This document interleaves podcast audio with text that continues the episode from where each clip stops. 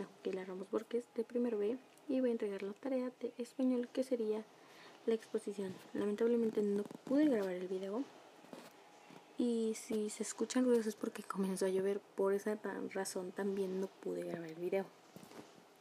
Porque se escucha demasiado la lluvia, entonces espero en el podcast se oiga menos. Entonces pues voy a decir lo mismo que dije en la exposición y también voy a anexar algunas fotos de la exposición.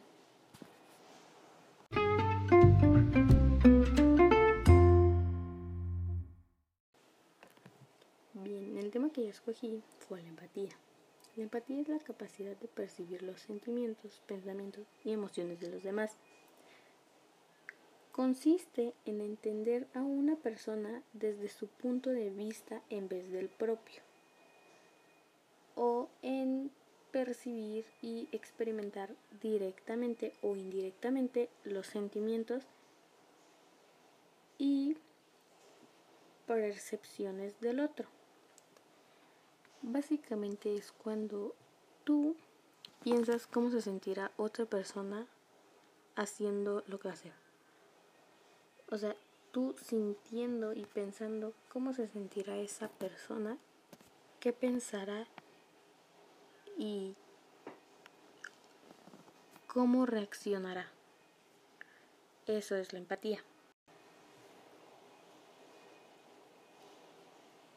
La empatía trae consigo cinco acciones. La primera, el bienestar y trato digno de las personas, donde comprendes las razones del maltrato y propones acciones comunes para el bienestar de otros y de sí mismo. La segunda, la toma de perspectivas de situaciones de desacuerdo o conflicto, donde escuchas con atención a las personas y argumentas distintos puntos de vista, tanto en acuerdo como en desacuerdo. Básicamente expresas tu opinión. En la tercera, el reconocimiento de conflictos asociados a la biodiversidad. Comprendes y explicas las libertades de las personas la libertad de expresión, de conciencia, de pensamiento, de gustos, libertades sexuales y etcétera.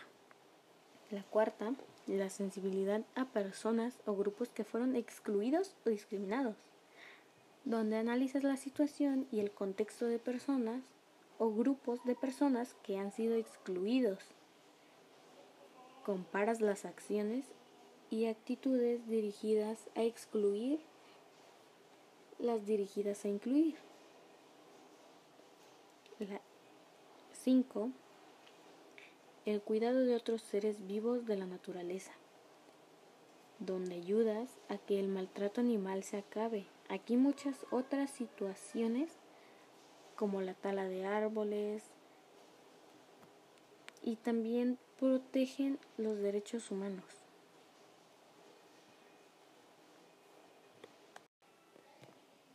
La empatía no aplica en sí misma la privación de ser una ayuda. Sin embargo, puede volverse una base para la solidaridad o angustia personal. Algo que yo siempre supe desde muy chiquita era que la empatía la debías aplicar siempre. Pues si tú decías algo, tenías que pensar cómo se sentiría esa persona si decías eso. Entonces,